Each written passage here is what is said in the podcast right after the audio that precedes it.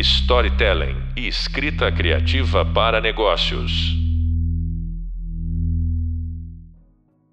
Olá, eu sou Marcelo Quinan e hoje eu estou com o Lucas Fredo para falarmos sobre métricas de experiência no mundo pós-NPS. Antes de mais nada, eu quero agradecer a presença do Lucas.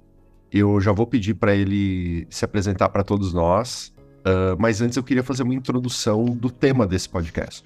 Esse assunto sobre métricas de experiência e métricas relacionadas ao design, ele está muito vinculado com o impacto que o design tem uh, na vida das pessoas. E aqui eu não estou falando o impacto social, eu estou falando o impacto como um todo. Porque qualquer coisa que é desenhada vai gerar algum tipo de impacto, quer o designer tenha planejado isso ou não. E se você é o designer, é muito importante que você avalie o impacto e como você vai medir esse impacto uh, antes de concluir o seu trabalho. No fim das contas, eu lembro muito daquela gravura do Escher em que uma mão desenha a outra, saindo do papel. E eu acho que o design tem um pouco disso. Nós desenhamos soluções que, ao funcionarem, se tornam parte integrantes das vidas dos nossos usuários e, com isso, desenham alguns processos, alguns, algumas formas de raciocínio dos nossos usuários. Então, uh, o design ele desenha de volta comportamento e o comportamento desenha de volta design. E é por isso que eu falo sobre as gravuras do Escher, que tem essa, essa iteração uh, que é bem curiosa, bem característica. Então, uh, quando a gente fala sobre medir o impacto do que desenhamos, estamos falando sobre intenção. Mas como que se mede impacto? Há algum tempo atrás, eu e o Lucas colaboramos num estudo só sobre métricas de experiência. E esse é um dos principais motivos pela qual eu convidei ele para esse podcast. Tudo partiu de uma, de uma brincadeira uh, que a gente estava fazendo sobre uma, uma foto de uma loja de esportes em que uma loja de esportes dessa grande tem todos os tipos de materiais de esporte e tinha lá uma, uma cesta de basquete com várias bolas de basquete ao redor dela e tinha um aviso nessa cesta dizendo não jogar a bola na cesta. E a gente ficou discutindo uh, sobre esse exemplo porque, de um lado, faz todo sentido preservar a, a, os objetos da loja para que eles possam ser vendidos ainda, né? Então faz todo sentido ter um aviso para não jogar bo a bola na cesta. Do outro lado, essa é a pior experiência para alguém que quer arremessar essa bola, né? Alguém que adora basquete, ela, a pessoa está vendo várias bolas que ele que, que, que quer pegar, testar, pingar no chão e tem uma cesta ali na frente. Então, o que, que é melhor para essa experiência? É melhor arremessar a bola ou é melhor não arremessar a bola? Essa discussão disparou toda uma conversa sobre como que se mede o impacto das experiências que a gente gera. A gente se aprofundou nesse estudo e por isso eu convidei o Lucas, que foi um dos coautores desse estudo junto comigo, para a gente conversar um pouquinho sobre métricas de experiência no mundo NPS. Então, feita essa introdução, eu queria dar as boas-vindas para o Lucas. Lucas, obrigado por estar com a gente aqui nesse, nesse, nessa gravação. E eu queria começar pedindo para que você se apresente para todo mundo. Perfeito, obrigado, Kiné. Começar te agradecendo também pelo convite de estar aqui contigo discutindo esse assunto incrível, depois de tantas conversas que já tivemos sobre isso também. Eu me apresentando um pouquinho, eu me chamo Lucas Fredo, eu sou, pelo sotaque dá para ver que eu estou sediado em Porto Alegre, eu imagino. Eu sou engenheiro de produção, de formação, e hoje atuo como, enfim, fui vivendo a minha vida acadêmica indo para um lado de desenvolvimento de produto. E hoje eu estou como designer de serviços. Já trabalhei com desenvolvimento de produto em indústria, já trabalhei com análise de dados, já trabalhei com engajamento de comunidades. Hoje eu estou trabalhando numa consultoria de design estratégico aqui de Porto Alegre, a No Então, também trazê-lo um pouco desse, desse conhecimento de dados, de métricas para os projetos que a gente faz com os nossos clientes. Então, estou bem empolgado para o nosso papo hoje, falando sobre essas métricas de experiência pós-NPS. E vamos lá, bora bater esse papo. Legal. Bom, uh, acho que a primeira pergunta que eu tenho para você, Lucas, é: na sua opinião, faz mais sentido poder arremessar a bola na cesta ou não poder?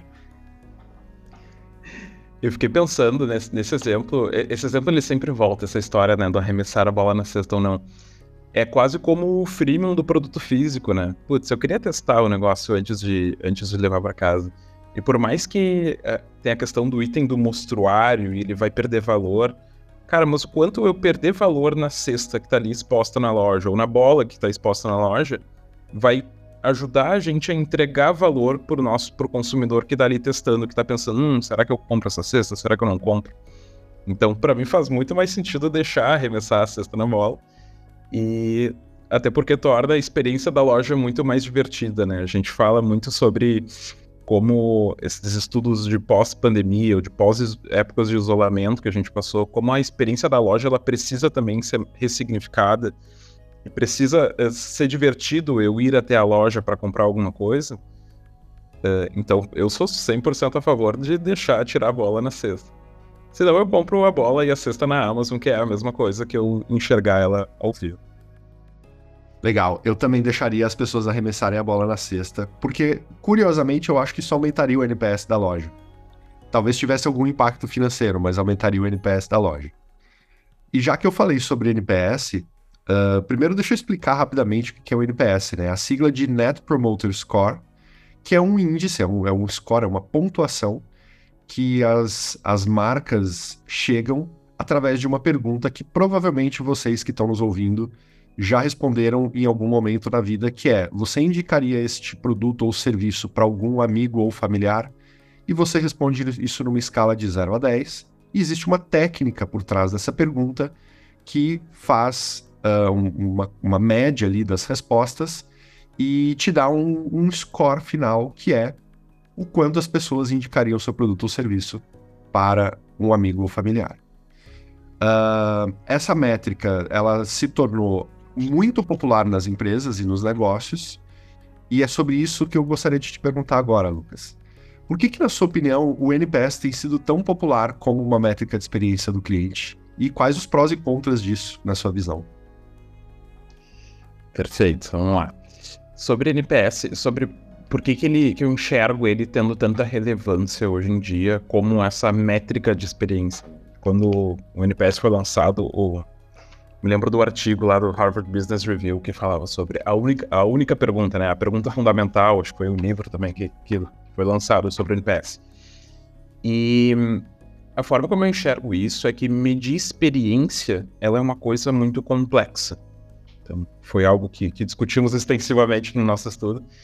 Então, quando chega uma pergunta única que me dá um valor, que pode ser negativo, pode ser positivo, mas que vai de menos 100 a 100, e transforma um assunto que é subjetivo em algo, né, em um número, em algo que é super objetivo, putz, isso brilha os olhos das pessoas, principalmente do, da diretoria da empresa que precisa tomar uma decisão de investimento em cima de algum indicador de desempenho.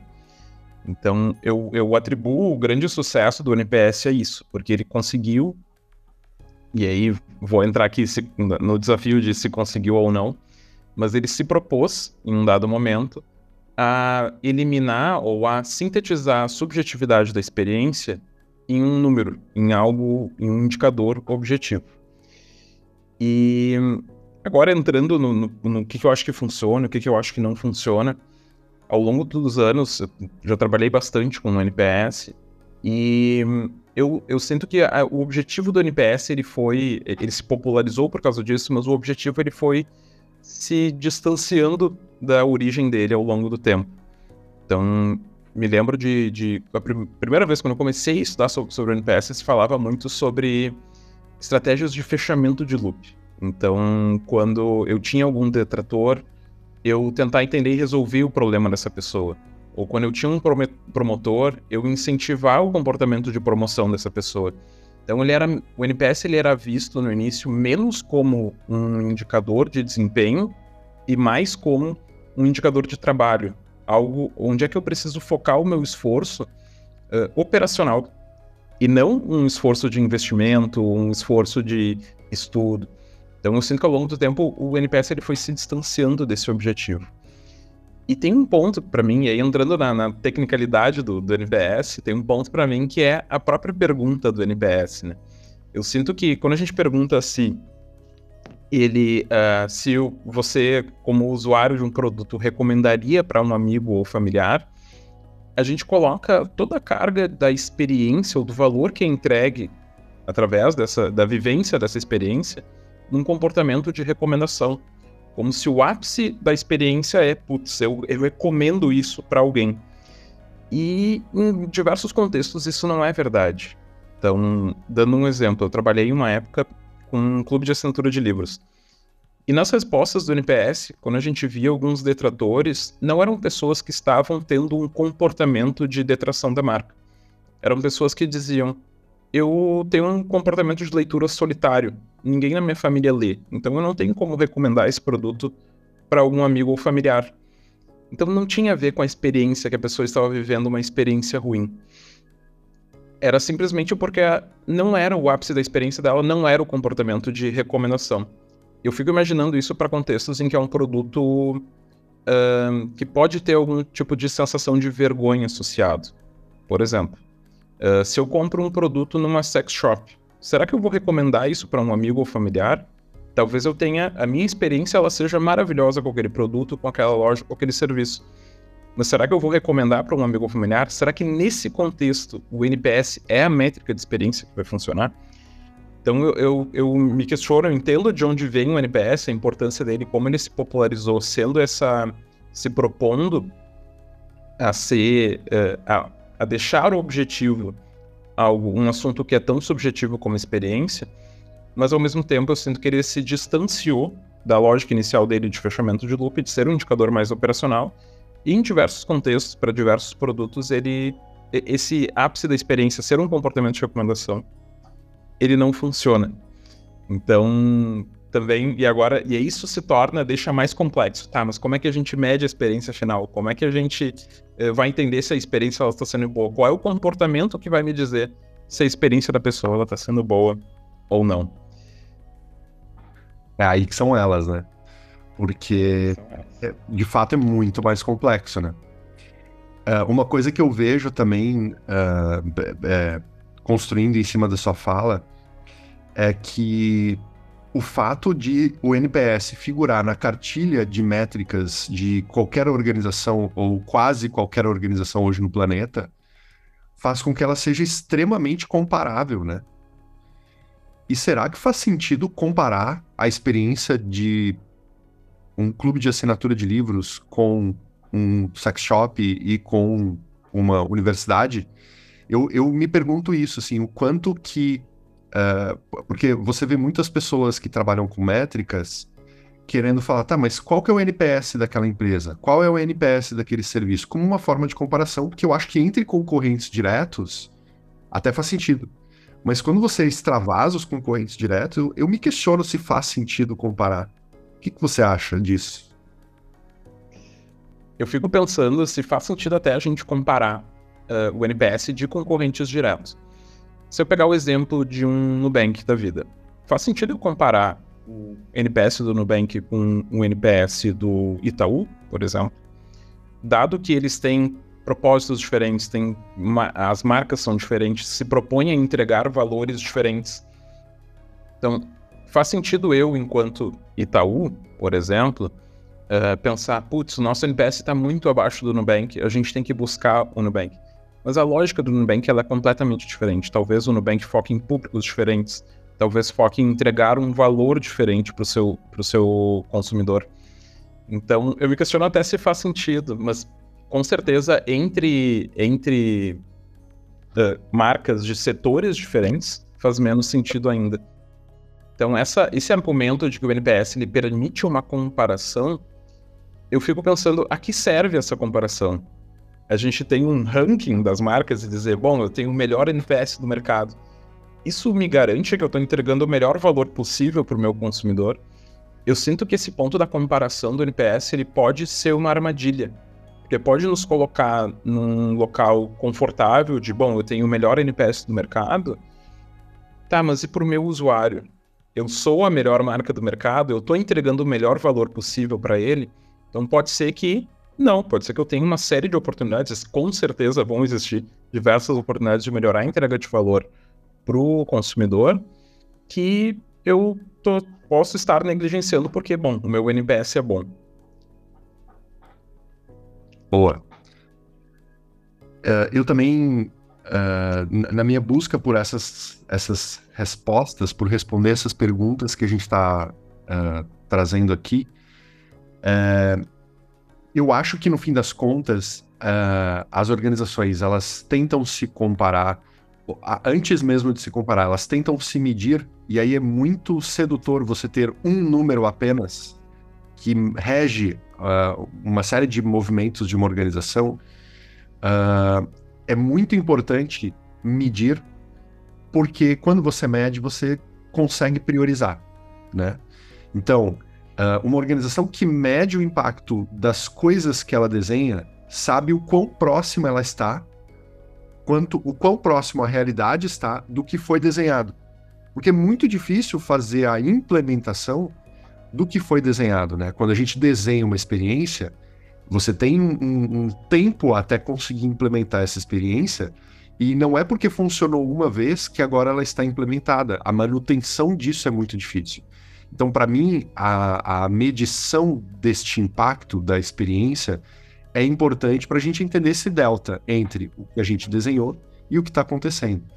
E fazer isso baseado única e exclusivamente no índice é muito sedutor, porque soa muito fácil, né?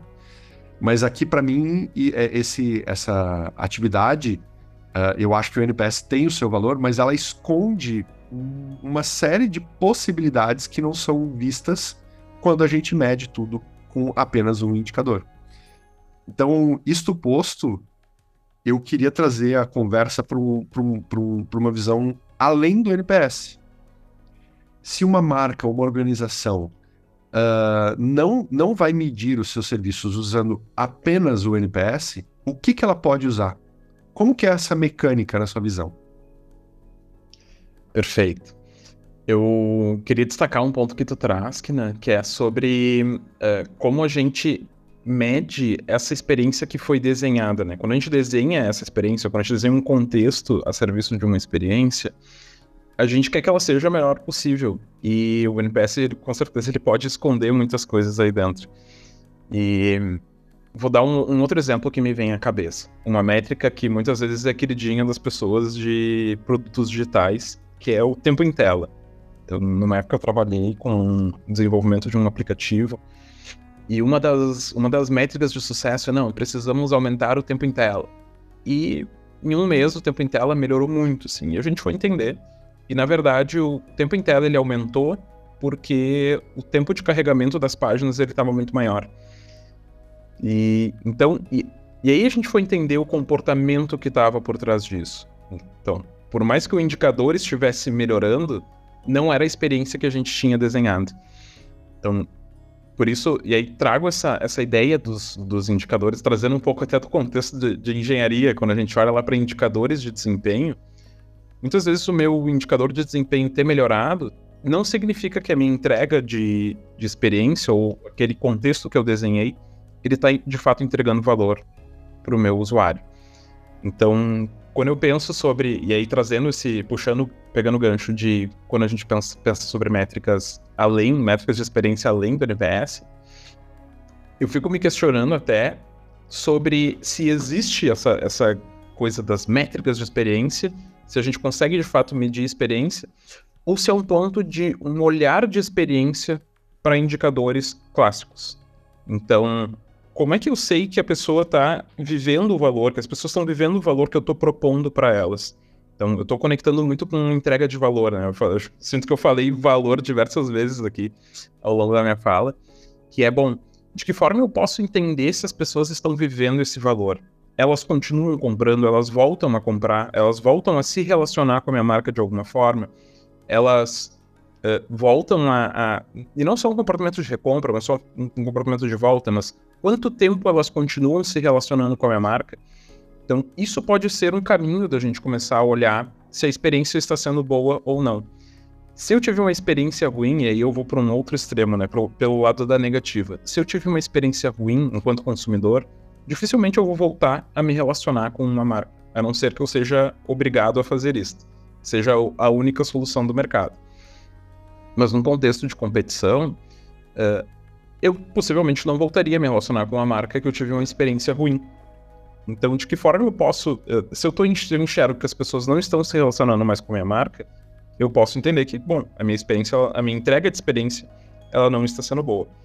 Talvez seja eu enxergar o quanto as pessoas estão gerando conteúdo sobre a minha marca numa dada rede social. E isso vai me dizer que as pessoas. E aí eu, eu não estou medindo o número, eu não estou medindo a intenção delas em promover a minha marca. Eu estou olhando, por exemplo, quantos, quantos vídeos estão aparecendo no TikTok sobre a minha marca. Bom, eu estou vendo um comportamento de promoção. Eu não estou medindo a intenção das pessoas em me promover, que é o que o NPS faz muitas vezes. Então, talvez eu vá para um lado de olhar para conteúdo gerado para o usuário no TikTok e, putz, as pessoas estão efetivamente falando muito bem da minha marca. Ou para um lado de social listening. E aí isso vai me mostrar se as pessoas estão tendo uma experiência boa. Talvez eu, a minha medição de experiência seja o funil do marketing, o clássico. Só que eu olhar para isso com, um, com esses olhos ou com essa lente de experiência me dá um significado diferente. Bom, eu estou entendendo que as pessoas estão avançando nesse funil de alguma forma, elas estão ativando o uso do produto, elas estão adquirindo o produto, elas estão. Né, tem um comportamento de retenção porque a experiência está sendo boa. E aí eu, a gente começa a olhar para esses pontos, e aí é, para mim é indissociável falar sobre experiência sem falar sobre esse olhar de jornada, como é que as pessoas estão se relacionando ao longo do tempo com a minha marca e entender quais são esses pontos de melhoria. Como é que eu estou desempenhando em um dado ponto de contato com o meu usuário? Eu preciso melhorar a experiência nesse ponto de contato? O que, que eu preciso melhorar? Eu preciso melhorar uma interface digital, um relacionamento com o ser humano, é uma funcionalidade do produto que não está funcionando. Então, para mim, passa um pouco por aí, mas eu, eu, tenho enxergado um pouco mais sobre como é que a gente traz esse olhar de experiência para as métricas que a gente já tem é muito sedutor uh, o NPS de traduzir essa complexidade de medir experiência para um, uma forma objetiva, mas eu sinto que muitas vezes a gente pode transformar os indicadores que a gente tem para nos dizer o que está acontecendo com a experiência do nosso, do nosso consumidor.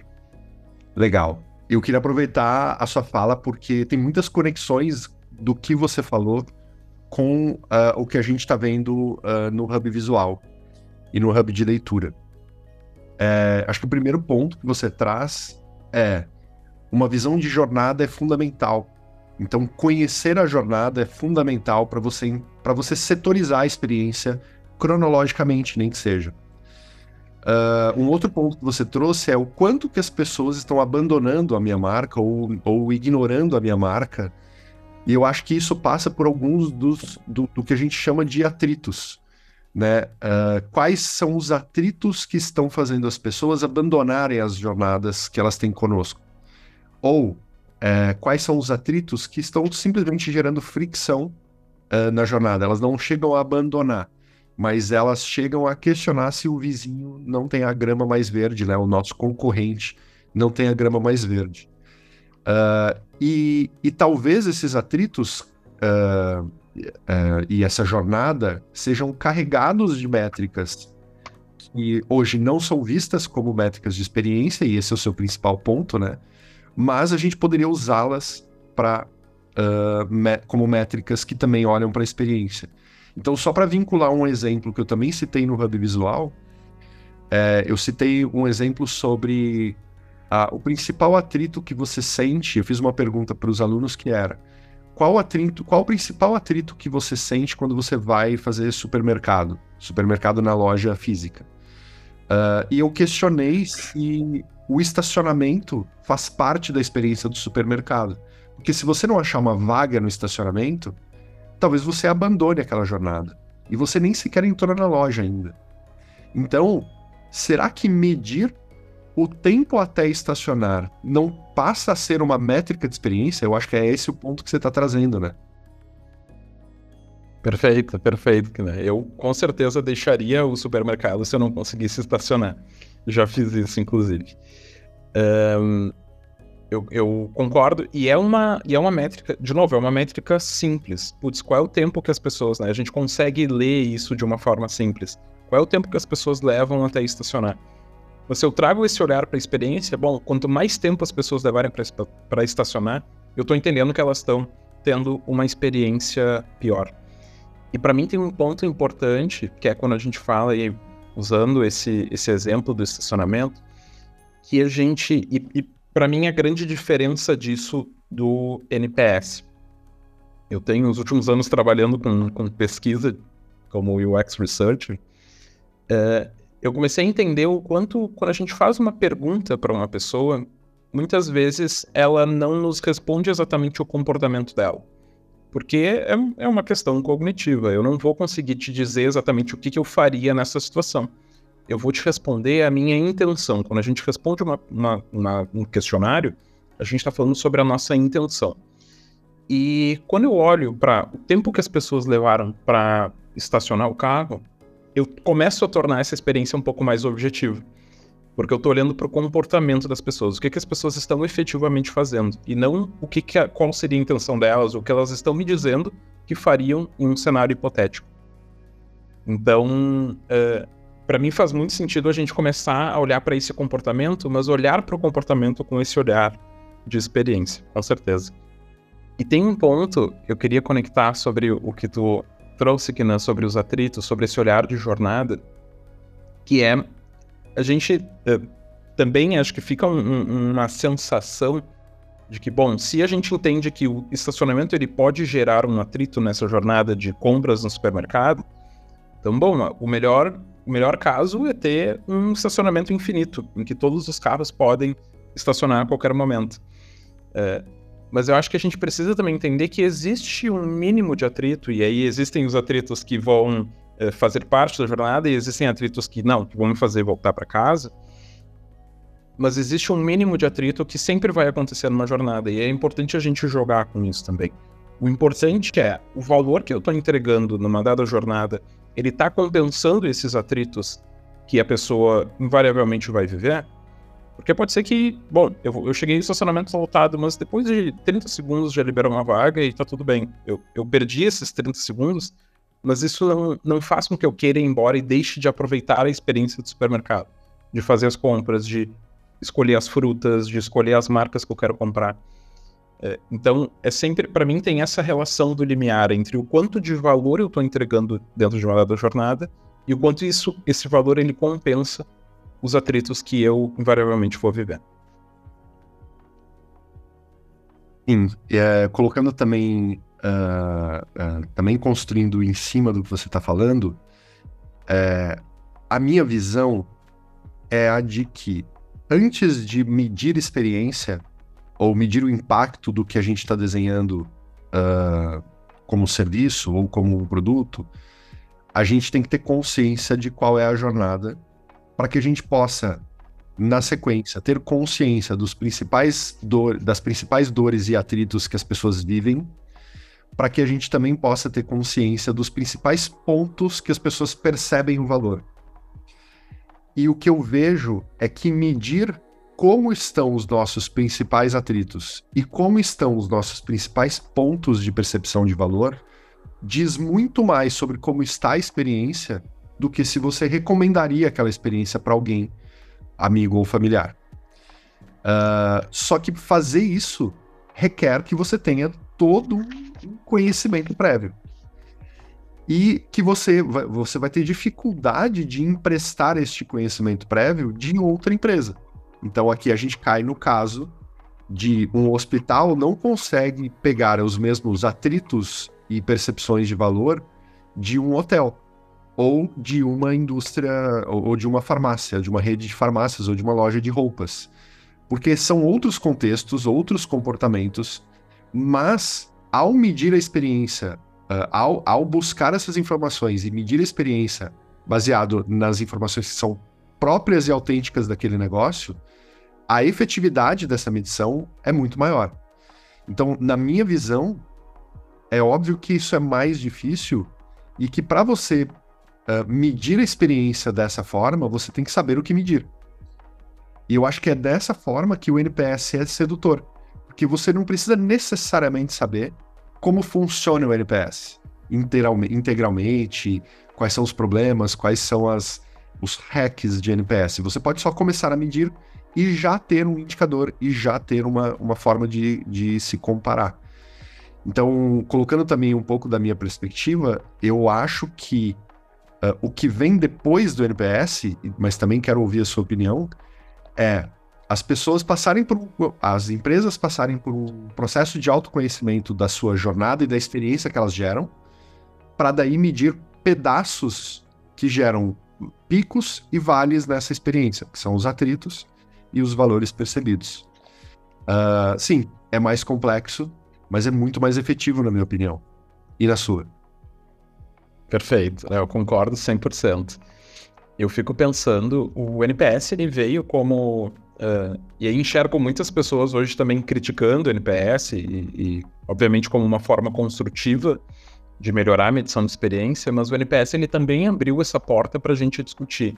Tá, mas é a métrica de experiência mesmo? Como é que se mede experiência?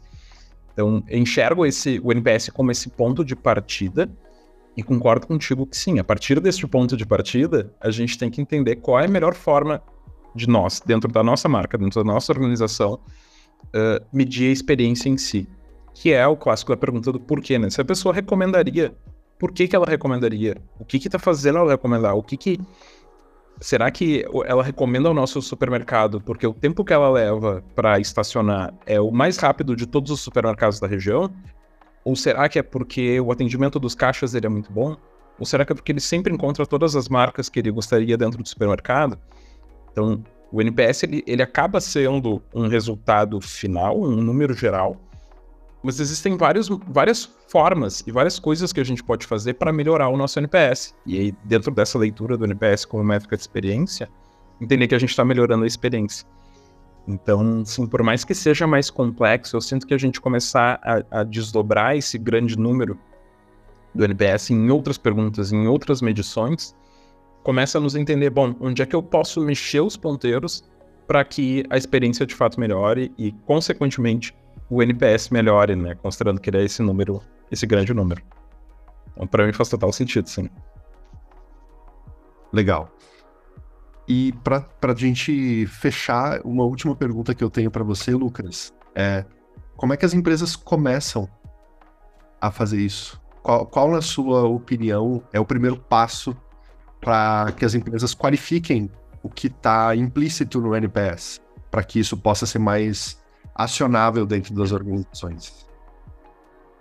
Bom, eu vou, eu vou trazer muito meu viés de pesquisa aqui, de alguém que, que gosta de estudar comportamento, que é entender, a partir da visão do usuário, do consumidor, quais são esses pontos de, de contato com a nossa marca que ele mais sente o valor é o momento em que ele chega na loja, ele enxerga as coisas que ele quer.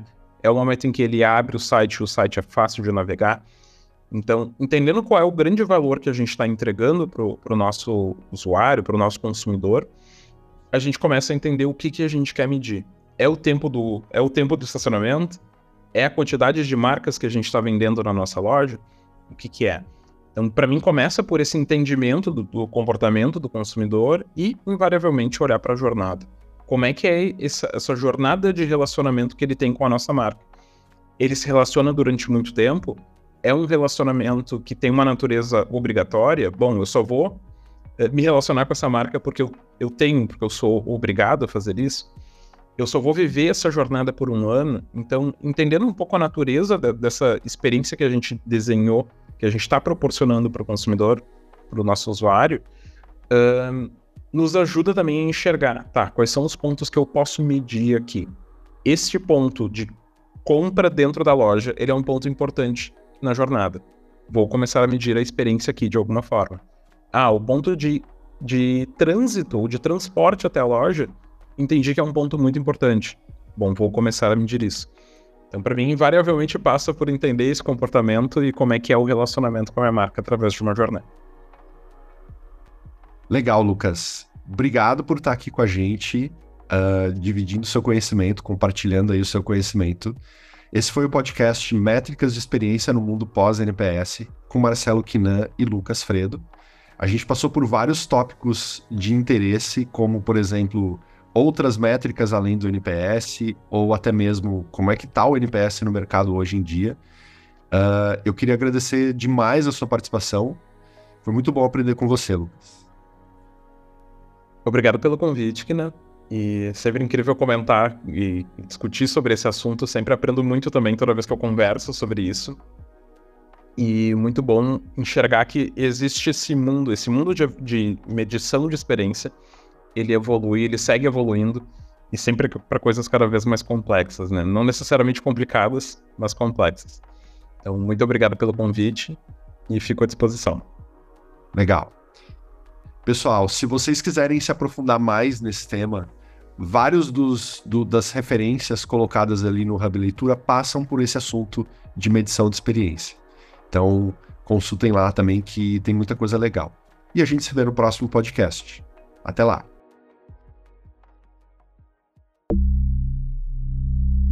Storytelling e escrita criativa para negócios.